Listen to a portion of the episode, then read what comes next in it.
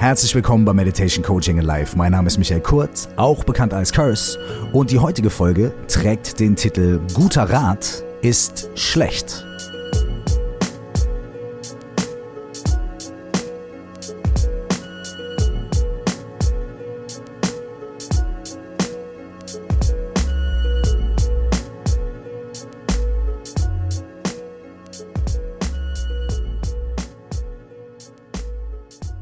Guter Rat ist schlecht, ist der Titel dieser Folge. Das ist erstmal eine ziemlich vehemente Aussage und natürlich spielt es mit dem Sprichwort guter Rat ist teuer. Ähm, guter Rat ist teuer heißt ja normalerweise, ah Mensch, ich bin in einer Situation, die ist so völlig vertrackt, dass ich nicht weiter weiß und ähm, ich, es gibt auch nicht wirklich jemanden oder eine Situation, die mir da wirklich einen guten Ratschlag dazu geben kann. Vielleicht kann man dieses Sprichwort aber auch so deuten, und das ist die These, die ich jetzt mal hier für diese Sendung oder diese Folge, Podcast-Folge, in den Raum werfen möchte. Und zwar, guter Rat ist teuer, weil ein guter Ratschlag, wie wir ihn herkömmlich kennen und wie wir ihn vielleicht herkömmlich geben, im Freundeskreis oder Bekannten oder Geschäftspartnern, die These ist, dass dieser gute Rat, dieser klassische gute Rat, vielleicht gar nicht wirklich was bringt. In vielen Fällen und warum das so ist und ob das vielleicht so ist, dieser Frage und dieser Situation möchte ich mich hier in der Folge ein bisschen nähern. Man könnte vielleicht auch noch ein zweites Sprichwort anführen, und zwar das Gegenteil von gut ist gut gemeint. Das kommt der ganzen Sache vielleicht auch noch ein bisschen näher. Das Gegenteil von gut ist gut gemeint. Ja, das heißt ja, so wie ich das interpretiere, dass man manchmal die besten Absichten hat, jemandem zu helfen oder die besten Absichten hat, etwas für jemand anderen zu erledigen und es ja nur gut meint, aber das, was wir da tun oder das, was wir da sagen oder was wir vorschlagen oder was wir unternehmen, stimmt überhaupt nicht damit überein, was diese andere Person sich für eine Situation gewünscht hat oder was ihr wirklich weitergeholfen hätte. Diese zwei Sprichworte, die nähern sich schon so einer Sache, die wir in unserem alltäglichen Leben zwar irgendwie auch erfahren, aber derer wir uns oft gar nicht bewusst sind. Dieser Podcast heißt ja Meditation, Coaching and Life. Und wenn ich ähm, hier über Coaching spreche, Mm, dann geht es nicht um so eine ganz, also meistens zumindest gar nicht so sehr um so eine allgemeine Form von Live-Coaching oder sowas. Ich finde diesen Begriff auch echt ganz schwierig, denn da sind wir schon wieder bei guten Ratschlägen. Wie will ich irgendjemandem anderen sein Leben coachen? Ja, sondern äh, was ich gelernt habe, ähm, äh, und in welchem Feld ich eine Ausbildung gemacht habe und äh, tatsächlich zumindest mich ich hoffe mal an eine Sache oder zwei irgendwie erinnern kann, ist das sogenannte systemische Coaching.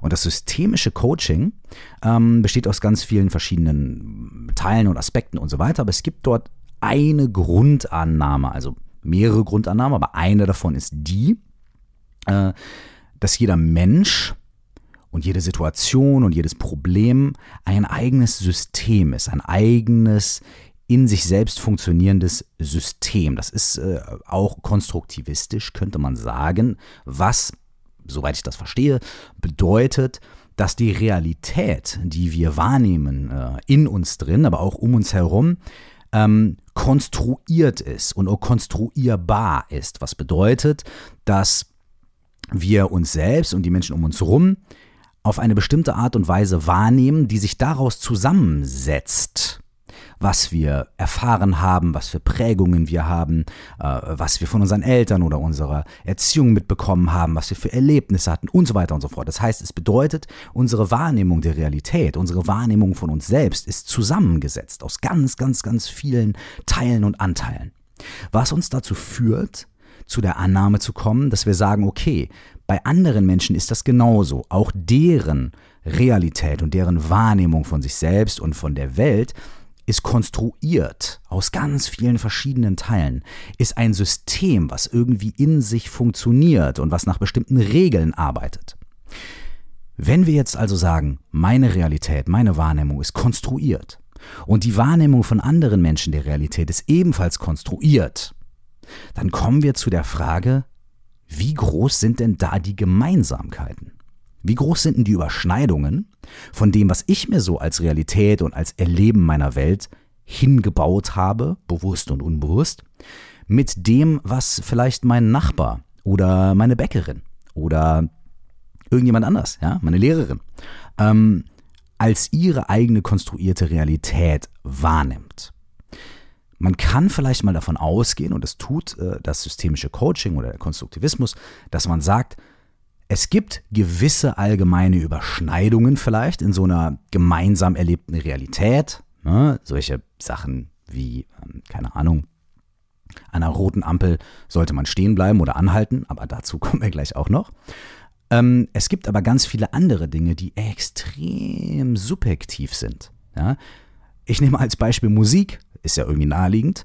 Ähm, es gibt einen Song und der eine sagt, boah, das ist der beste Song, den ich in den letzten drei Monaten gehört habe. Und die nächste Person sagt, ey, ganz ehrlich, der Song ist total scheiße. Ja? Das sagt über den Song erstmal nichts aus. Der Song ist der Song. Sondern es sagt was darüber aus, wie wir uns unseren Geschmack und unsere Wahrnehmung dieses Songs konstruiert haben. Das ist persönlicher Geschmack, aber persönlicher Geschmack entsteht ja auch nicht aus dem Nichts, sondern persönlicher Geschmack entsteht ja auch daraus, dass wir Erfahrungen gemacht haben, dass wir bestimmte Vorlieben haben, dass wir vielleicht von jemandem sozialisiert worden sind. Unsere Eltern haben immer Beatles gehört, deswegen finden wir die super oder eben auch scheiße, weil unsere Eltern das immer gehört haben. Unsere Freunde haben und so weiter und so weiter und so weiter. Ja? Also auch die Wahrnehmung eines Songs, der relativ neutral einfach erstmal da ist, ist völlig subjektiv und konstruiert. Das heißt, wir können erstmal nur für diese Sendung und nur einfach mal als Working Basis, also quasi als Arbeitsgrundlage, können wir mal sagen, wir konstruieren uns ganz subjektiv unsere Realität und wir leben in so einer gemeinsam miteinander geteilten Realität, aber wir können nur über bestimmte Aspekte davon überhaupt wirklich eine Aussage treffen. So. Wenn ihr jetzt noch dabei seid und nicht schon denkt, was redet der die ganze Zeit in konstruieren und bla bla bla, was will der eigentlich von mir? Ja, stimmt ja. ihr habt ja recht, äh, die, die Worte gehen mir auch selbst teilweise etwas schwer über die Zunge. Ich versuche es mal ein bisschen einfacher runterzubrechen. Und zwar, wir nehmen das Beispiel der roten Ampel. Ja? Also, rote Ampel heißt, Moment, stehen bleiben. Da sind wir uns alle eigentlich relativ einig. Wir haben also gemeinsam eine Realität geschaffen, in der so eine rote Ampel, zumindest bei uns, irgendwie in Deutschland und da, wo Ampeln rot sind, da, wo es überhaupt Straßen und Ampeln gibt, ist ja auch schon wieder relativ. Aber da, wo wir sind, bedeutet eine rote Ampel, okay, hier bitte entweder für den Fußgänger oder Straßenverkehr und so weiter, stopp, ja, warten, bis es grün wird. Das heißt, wenn wir den guten Ratschlag geben, unserem Kind zum Beispiel oder unserem Besuch oder irgendjemandem, ey, wenn eine rote Ampel ist, halt an.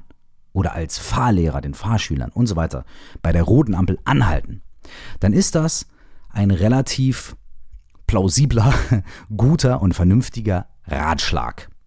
Und weil er mit einer ganz, also nicht ganz, aber mit einer relativ groben, objektiven geteilten Wahrheit zu tun hat, die in all unseren Systemen relativ gleich ist. Aber selbst bei der roten Ampel wird es schon schwierig. Ja? Man kann noch nicht mal voraussetzen, dass a.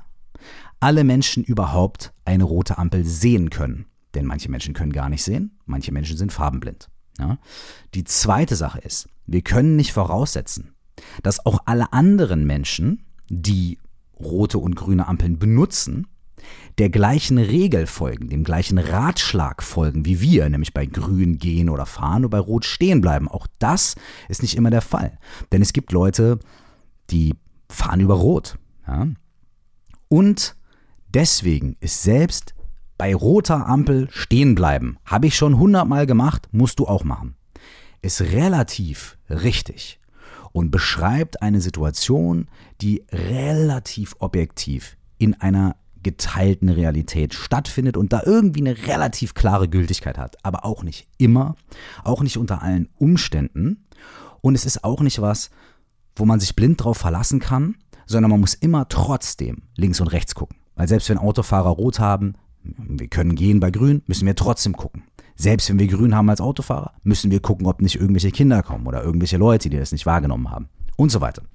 Das heißt, selbst dieses ganz, ganz, ganz plakative, einfache Beispiel von der roten Ampel, auf die wir uns alle einigen können, ist bei genauerem Hinschauen, und da muss man gar nicht so lange drüber philosophieren, sondern da muss man einfach nur ein kleines bisschen weiter hinschauen, ist diese Realität schon nicht mehr 100% klar und objektiv und immer gleich, sondern selbst da gibt es schon Unterschiede, selbst da gibt es schon verschiedene Möglichkeiten, konstruierte Realitäten und man kann sich nie 100% sicher sein, dass diese Rot-Grün-Regel immer gilt und zwar auch für alle. So, und jetzt haben wir hier so ein ganz einfaches Beispiel von der roten Ampel. Ich höre jetzt auch damit auf. und dann kommen wir zu Sachen, die etwas schwieriger sind. Wir hatten eben schon das Beispiel von Musikgeschmack oder Essensgeschmack oder ähm, äh, Leuten, die man mag in seinem Freundeskreis oder äh, Filme, die man schaut und so weiter und so fort. Da kommt man schon zu Geschmack und solchen Sachen. Und schon wissen wir aus unserer Erfahrung, dass es dort ganz, ganz, ganz schwierig ist, ähm, irgendwas zu etablieren, was objektiv und für alle Menschen gleich richtig ist.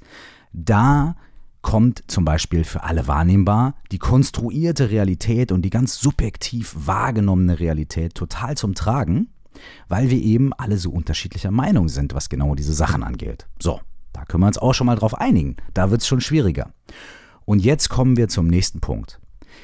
Jetzt stellen wir uns vor, wir befinden uns in einer Situation oder unser Gegenüber befindet sich in einer Situation, in der eine Entscheidung zu treffen ist. Oder in der diese Person in einer Situation geraten ist, in eine Situation geraten ist, in der es ein Problem gibt, in der Beziehung oder im Job und so weiter.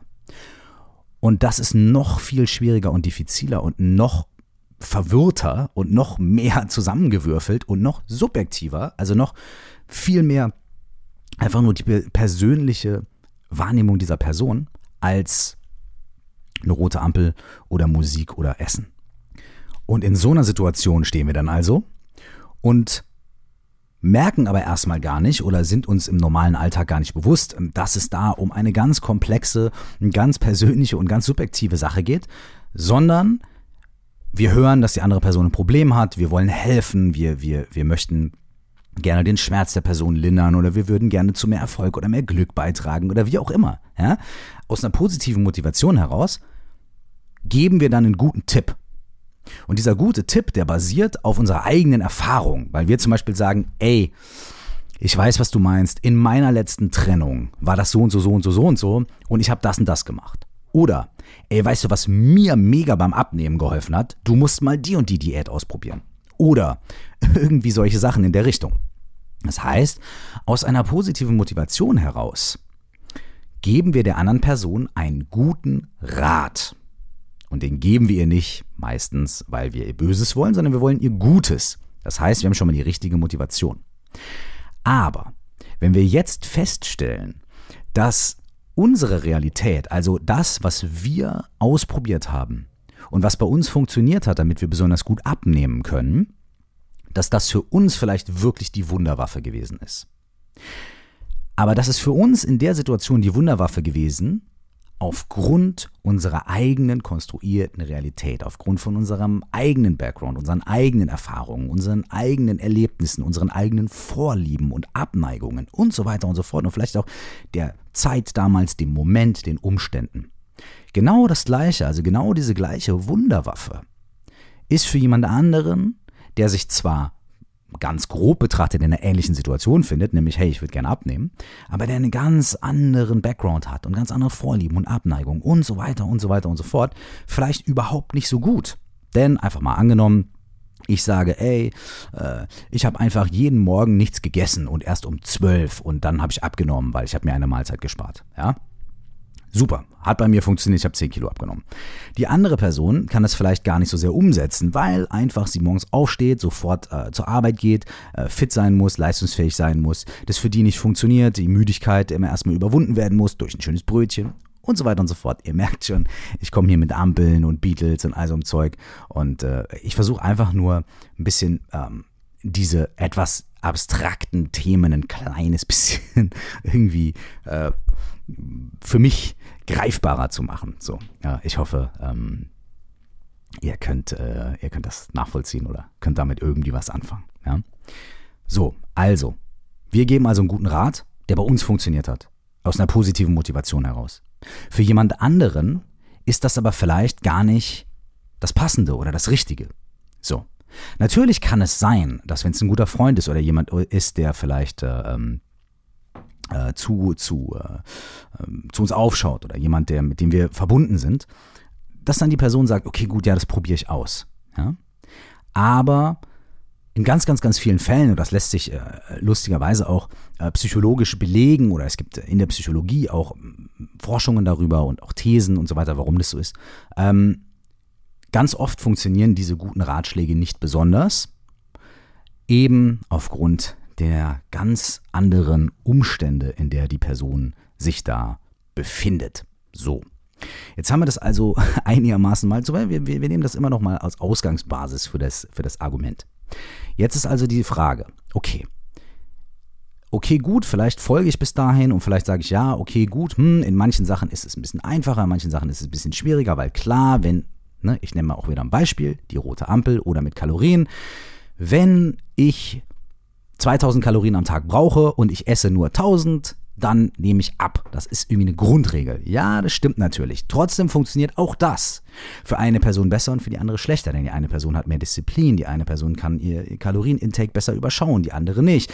Da gibt es andere Voraussetzungen und so weiter und so fort. Ich drehe mich im Kreis, aber ich versuche tatsächlich einfach nur hier auf virtuellem Wege ähm, ganz viele der gängigen Argumente oder, oder, oder, oder Einwände auch ein bisschen mit einzubeziehen und vielleicht auch äh, nicht auszuhebeln, aber irgendwie auch ne, in Perspektive zu setzen, ähm, damit äh, uns klar wird, ähm, worüber wir hier sprechen und äh, wie diffizil und schwierig das teilweise ist.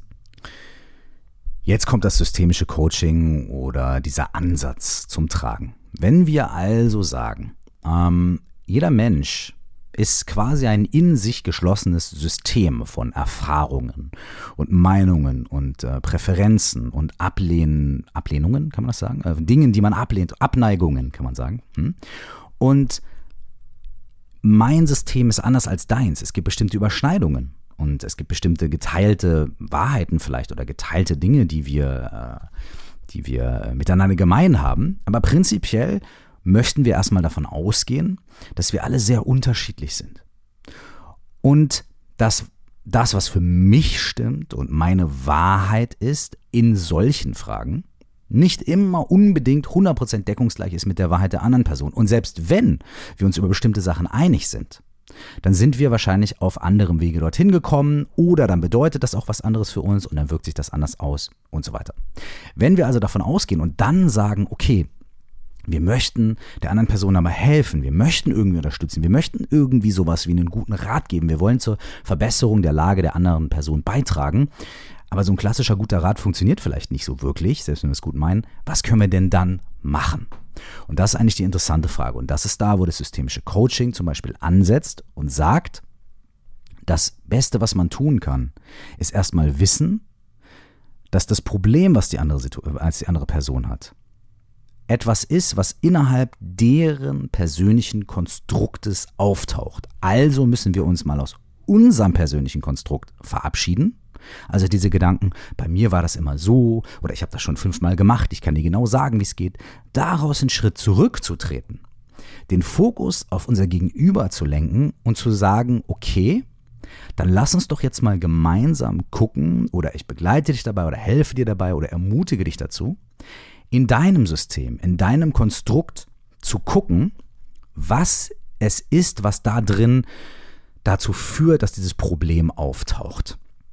Gibt es ähnliche Situationen bei dir im Leben, wo du schon mal sowas hattest? Wie hast du das gelöst? Oder wie bist du da davon gekommen? Oder wie hast du das umschifft? Wenn diese Situation oder dieses sogenannte Problem, was du zurzeit hast, nicht mehr da wäre in deinem System? Wie würde sich das anfühlen? Woran würdest du das merken? Was wäre anders? Es gibt ein schönes Buch ähm, zu diesem Thema, das heißt Beratung ohne Ratschlag. Äh, das ist von einer Frau namens Sonja Radatz und die äh, Beratung und Ratschlag ist so eins der ganz viel gelesenen äh, Bestseller-Bücher äh, zum systemischen Coaching. Der Untertitel ist Systemisches Coaching für Führungskräfte und Beraterinnen. Das habe ich hier gerade vorliegen auch. Ähm, und in diesem Buch und auch in Artikeln, äh, die sie äh, begleitend zu diesem Buch geschrieben hat, die auch im Internet frei verfügbar sind, wenn ihr googelt äh, Sonja Radatz und Beratung ohne Ratschlag, dann findet ihr da ein, zwei. Nimmt sie ein Beispiel und sie sagt, ähm, man kann sich das ein bisschen so vorstellen, dass jeder Mensch ähm, sich seine eigene Stadt gebaut hat. Ja, also da gibt es die eigenen Straßen und die eigenen Wege und dann gibt es Häuser und Hochhäuser und so weiter und so fort. Und diese Stadt ist ständig im Wandel. Ähm, dadurch, dass man irgendwie mal äh, mit dem Fernglas guckt, was macht denn die andere Stadt, äh, denkt man sich, oh, die haben einen schönen Park. Also baut man sich seinen eigenen Park oder man erweitert die Straßen, andere Straßen reißt man ab, man schafft Grünfläche, man schafft mehr Häuser und so weiter und so fort. Man baut sich seine Stadt. Und die Stadt wächst und schrumpft wieder und erweitert sich und so weiter und so fort. Aber alles, was dort passiert, die ganzen Sanierungsarbeiten, Erneuerungsarbeiten, Umstrukturierungsarbeiten, passieren immer auf der Basis des Kerns äh, dieser jetzt schon bestehenden Stadt. Ja, das heißt, ob wir irgendwo eine neue Straße bauen können oder nicht, hängt maßgeblich davon ab, wie unser Verkehrssystem bisher schon gebaut ist. Wenn wir irgendwo eine neue Straße bauen und die hat aber überhaupt gar keinen Anschluss zu unserem normalen Verkehrssystem, dann werden da auch keine Autos fahren, dann bringt uns diese Straße nichts. Wenn wir gern irgendwo eine Straße abreißen würden, dadurch aber unser Verkehrssystem auseinandergeraten würde, dann haben wir vielleicht Schwierigkeiten damit, weil wir verändern irgendwo was, obwohl wir denken, ach, das ist ganz gut, die Straße reiße ich ab, weil da sind giftige Stoffe im Teer oder so, ja. Okay, aber was mache ich dann? Das heißt, alle Dinge, die wir tun und die wir erleben und die wir machen und die wir verändern, finden irgendwie innerhalb dieses Systems statt. Und alle Sachen, die neu dazukommen oder die anders sind und so weiter, sind so wie kleine Störungen dieses Systems, die wieder bewirken, dass wir an einer anderen Stelle was bauen müssen und so weiter und so fort. So. Und genauso ist es also mit Ratschlägen. Ratschläge kommen oder irgendwelche Inputs von außen kommen und wir sagen, oh, okay, das ist eine Störung im System. Was machen wir damit? Wie setzen wir das um? Ignorieren wir das oder bauen wir hier neue Straßen und so weiter? Wenn einfach random ja, irgendwelche Ratschläge reinkommen, irgendwelche Störungen, dann sagen wir wahrscheinlich eher, äh, das passt überhaupt nicht in mein Straßennetz. Das mache ich nicht. Ja? Obwohl es bei jemand anderem in der Stadt dazu geführt hat, dass es überhaupt gar keinen Stau mehr gibt auf der Hauptstraße. Die gleiche Sache passt nicht in unser System und deswegen setzen wir die nicht um. Wenn also wir jemandem dahingehend helfen möchten oder mit jemandem gemeinsam so eine Veränderung in diesem System erarbeiten möchten, dann macht es am meisten Sinn und so gut wie möglich dieses System, was diese Person gebaut hat, dieses Straßennetz, dieses Grundsystem der Stadt mit ihren Wegen und ihren Regeln zu verstehen. Und erstmal hinzugucken und erstmal gemeinsam zu erforschen, was ist da eigentlich los? Was herrschen da eigentlich für Verkehrsregeln? Was sind denn eigentlich schon für Straßen da? Und es ist sehr lohnend, dann auch zu gucken und zu sagen, okay, mh, hm, was funktioniert denn zum Beispiel schon sehr gut? Also welche Verkehrsführung funktioniert super, welche Ampeln, das sind wir bei den Ampeln. Was funktioniert gut und was daran ist es, das gut funktioniert? Was sind die Sachen, die nicht so gut funktionieren und was ist es daran, was nicht so gut funktioniert? Und so weiter und so fort. Und wenn wir das machen, dann können wir gemeinsam mit der Person, die uns da vielleicht gegenüber sitzt, Veränderungen erarbeiten oder wahrscheinlich diese Person äh, dabei unterstützen, auf ihre eigenen Veränderungen zu kommen, die ganz maßgeschneidert auf ihr System, auf ihr Straßennetz, auf ihre Stadt passt und passen. Diese Veränderungen, die ganz äh, individuell sind und die passen. Und dann kommt man vielleicht an eine Stelle, weil diese Person das Straßennetz besonders gut kennt, ihre eigenen Stadt oder vielleicht auch einfach feststellt, dass es manche Sachen gibt, die automatisch laufen, die sie gar nicht so gut überschaut und die kann man mal hinterfragen. Dadurch, dass das passiert, sind die Lösungsansätze also was man verändert und vor allem wie man es auch verändert, sodass es die, das gewünschte Ergebnis hat. Das kommt dann nicht daher, dass man von außen irgendwie einen super Tipp gibt, sondern das kommt daher, dass die Person von innen heraus ihr eigenes System besser versteht, besser durchschaut, die Schwachpunkte und die Stärken besser wahrnimmt und daraufhin ganz gezielt Veränderungen vornehmen kann, die für diese Person individuell richtig sind selbst wenn wir sie in unserer Stadt niemals so gemacht hätten, weil unsere Stadt ein ganz anderes System ist. Dieses Bild von der Stadt fand ich wahnsinnig interessant und, und, und, und sehr schön anschaulich. Also wenn ich darüber spreche, habe ich die ganze Zeit auch wirklich so Bilder im Kopf, so ein bisschen so SimCity-mäßig oder sowas in der Richtung. Und ich kann damit sehr, sehr, sehr viel anfangen. Und das hilft mir dabei, äh, in solchen Situationen, in denen ich merke, oh, jetzt geht's aber los hier, gute Ratschläge und jetzt will ich aber einen aus dem Nähkästchen erzählen manchmal, nicht immer, aber manchmal daran zu denken, okay, mein Lieber, mach mal ganz kurz Stopp. Vielleicht ist das jetzt gerade nicht die beste Idee, nicht die beste Lösung, sondern vielleicht ist die beste Lösung, nachzufragen und gemeinsam mit der Person, die mir dort gegenüber sitzt, irgendwie auf die Suche nach den Regeln und Vernetzungen in ihrer eigenen Stadt zu gehen und zu gucken, was aus der Person selbst heraus kommt. Was ich daran auch zusätzlich sehr sympathisch finde, ist, dass es grundsätzlich auch die Annahme beinhaltet, dass bei ganz vielen Dingen, vor allem bei solchen Sachen wie Entscheidungsfindung oder so, ähm, die eigentliche Expertise immer bei der Person liegt, die denkt, sie hätte ein Problem. Und die denkt, sie würde den Wald vor lauter Bäumen nicht sehen. Oder die denkt, äh, sie weiß nicht mehr weiter. Es ist so eine gefühlte Handlungsunfähigkeit, eine gefühlte Inkompetenz oder so, ja. Und die Art, wie das systemische Coaching funktioniert, oder vielleicht auch wie eine gute Art, mit, mit, mit, mit Freunden und Menschen umzugehen und denen zu helfen, funktioniert, ist, dass man diese Person dabei unterstützt, ihre eigenen Stärken, ihre eigenen Ressourcen und das, was sie alles schon selber gemacht hat und gebaut hat, zu erkennen und daraus ihre eigene Lösung zu finden. Das heißt, es, es bedeutet eigentlich, ich vertraue dir, dass du deine eigene Lösung findest. Und ich vertraue darauf, dass du diese Stärke in dir trägst. Und dass du, wenn du genau hinguckst und wir gemeinsam ein bisschen gucken und Sachen hinterfragen, dass du dann aus dir heraus deine eigene Expertise, deine eigene Handlungsfähigkeit aus dir selbst heraus wiederfindest und diese nutzen kannst. Und so entsteht wirklich Wandel und so entsteht wirklich auch eine Verbesserung und so entsteht wirklich auch wenn sich was verbessert, nicht ein Gefühl davon, dass jemand anders gekommen ist und uns repariert hat, sondern dass wir selbst aus unserer eigenen Kraft heraus in der Lage waren, dieses System und dieses Problem, was wir haben, zu verändern. Und wenn man das zwei, drei, viermal erfahren hat, dann macht es auch was mit der Selbstwahrnehmung und dem viel beschworenen Selbstwertgefühl oder Selbstbewusstsein, weil man immer wieder den Impuls bekommen hat, hey, ich spreche zwar mit jemandem und ich lasse mir vielleicht helfen, ich lasse mich unterstützen, aber in Essenz bin ich es selbst, der die Lösung gefunden hat. In Essenz ist es aus mir selbst gewachsen. In Essenz habe ich meine eigene Kraft gefunden, meine eigene Stärke aktiviert. Das ist sehr, sehr, sehr schön. Und das ist das, was ich so, was mich so ähm, am systemischen Coaching fasziniert. Zu guter Letzt würde ich gerne noch ähm, einen kleinen Input geben, der wieder aus dem Bereich Meditation kommt. Ja, wir verlassen also Coaching und Meditation und so weiter. All diese Dinge sind gar nicht so weit voneinander entfernt. Ja? Ähm, ich habe äh, im Sommer äh, einige Vorträge gehört von einer ähm, ganz tollen buddhistischen Lehrerin, äh, Tralek Kandro heißt sie. Und sie hat darüber gesprochen, wie also eigentlich genau das gleiche im systemischen, wie im systemischen Coaching, wie unser Geist ähm, unsere Wahrnehmung und unsere Realität konstruiert. Äh, ich habe hier ein, ein mehr oder weniger Zitat von ihr, was ich äh, mitgeschrieben habe. Auf Englisch ist es, There is no other way to experience the world than through the mind. This makes the responsibility for how we view the world, world very personal. There is no other way, nochmal, there is no other way to experience the world than through the mind. This makes the responsibility for how we view the world very personal.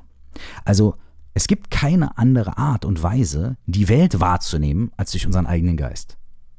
Und das bedeutet, dass die Verantwortung dafür, wie wir unsere Welt sehen, sehr, sehr persönlich ist, unsere eigene ist. Ja? Das muss keine schlechte Nachricht sein, sondern es kann eine sehr, sehr, sehr schöne Nachricht sein. Des Weiteren sagt sie natürlich, um das so äh, nochmal zu erklären, ähm, dass Dinge existieren, also die Welt existiert, also auch unabhängig davon, ob wir persönlich jetzt da sind und sie wahrnehmen oder nicht. Aber wenn wir sie wahrnehmen, dann ist die Art, wie wir sie wahrnehmen, ähm, nur davon abhängig, wie unser eigener Geist und unsere eigene, unser eigenes inneres System, unsere kleine, unsere innere Stadt, die wir gebaut haben, funktioniert und welche Informationen wir reinlassen, welche nicht, welche wir als wichtig sehen und so weiter und so fort. So.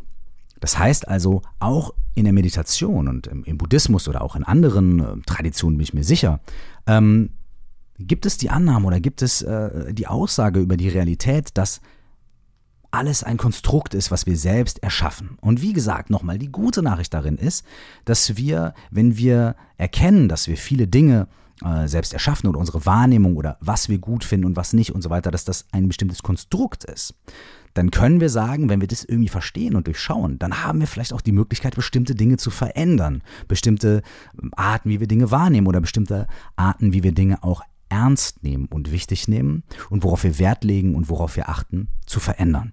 Und dabei kann uns auch Meditation helfen.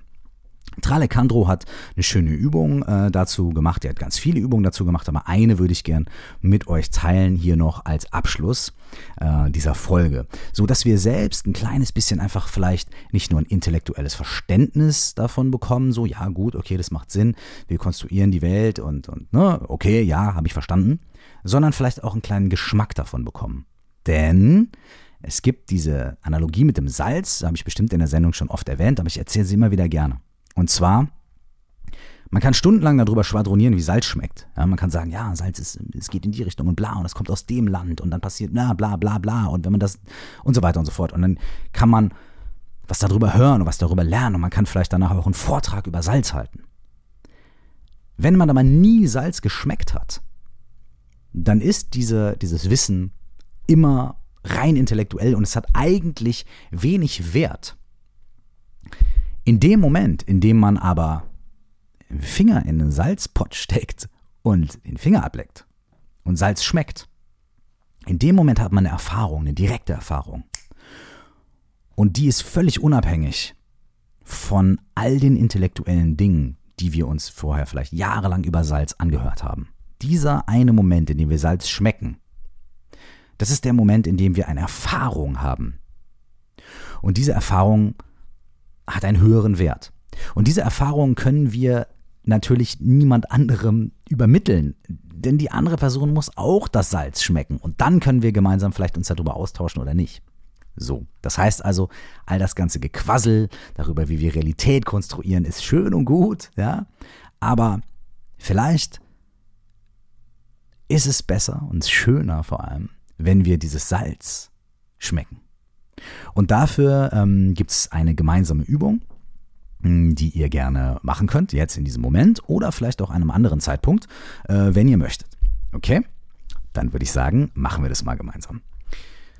Such dir einfach einen, einen, Platz, an dem du für die nächsten paar Minuten ganz entspannt sein kannst, an dem du dich gut hinsetzen kannst oder hinlegen, wenn du möchtest, oder stehen oder wie auch immer. Und für diese Übung ähm, kann es ganz hilfreich sein, wenn du erstmal die Augen schließt. Ähm, deswegen würde ich vorschlagen, diese Übung nicht zu machen, während du gerade den Abwasch machst, Fahrrad fährst oder irgendwie sonstige ähnliche Sachen machst, ja, Auto fährst oder so. Dann spare sie dir für nächstes Mal auf. Okay, also setz dich hin, leg dich hin, mach's dir bequem und wie immer atmen wir erstmal zwei, drei, viermal tief gemeinsam ein und aus, um ein bisschen zur Ruhe zu kommen. Okay.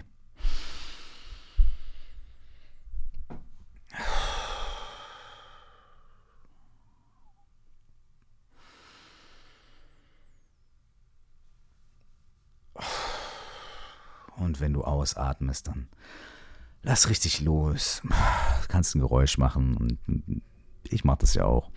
Lässt einfach die Luft raus und das ganze Nervensystem beruhigt sich ein bisschen, wenn wir tief ein- und ausatmen. Deswegen machen wir das noch ein, zwei Mal nach diesem ganzen intellektuellen Quatsch hier. Und noch einmal.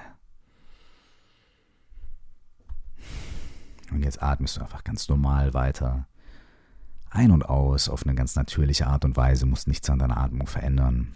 Mach die Augen gern zu. Fühl ein bisschen deinen Körper, fühl, wie dein Körper sich vielleicht ein bisschen entspannt. Und jetzt rufst du dir irgendein Objekt, irgendein Ding, was, äh, ein, ein, materielles Ding vor Augen, was für dich äh, eine schöne Bedeutung hat, was dir sehr gefällt.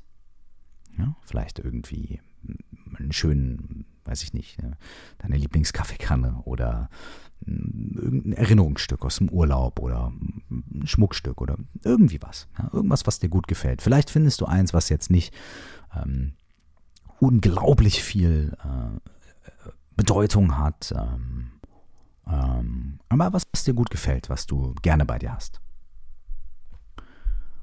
Und dieses Ding stellst du dir so intensiv vor, wie du kannst. Du schaust dir dieses Ding vor deinem geistigen Auge an, dieses Objekt vor deinem geistigen Auge und guckst die Form an. Guckst die Farben an. Vielleicht spürst du auch was, vielleicht ist es was, was man in die Hand nehmen kann. Vielleicht ist es was, was besonders riecht oder besonders schmeckt oder so auf eine andere Art und Weise deine Sinne anspricht.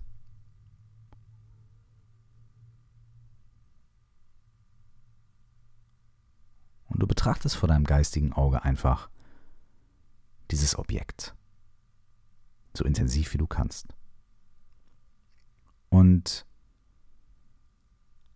dafür nehmen wir uns jetzt gemeinsam in Stille und in Ruhe nochmal irgendwie eine halbe Minute Zeit.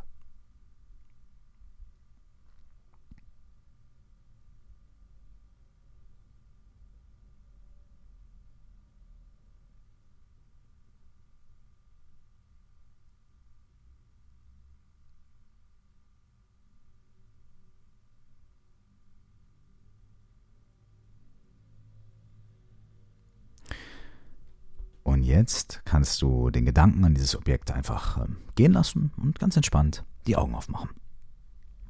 Das war auch schon die Übung. Und jetzt kommt die Frage dazu. Und zwar,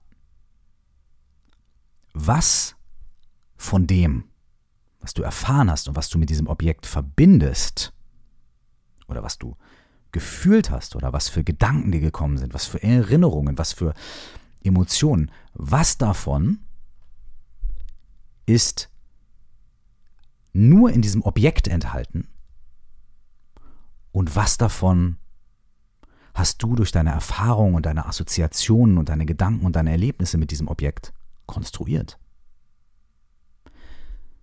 Was von den Dingen, die du gefühlt hast, gesehen hast, erfahren hast, die mit diesem Objekt zu tun haben, stammen wirklich einfach nur von diesem Objekt? Und welche Dinge, welche Erfahrungen, welche Assoziationen und so weiter stammen von dir und von deinen Gedanken, von deinen Gefühlen, deinen Emotionen zu diesem Objekt.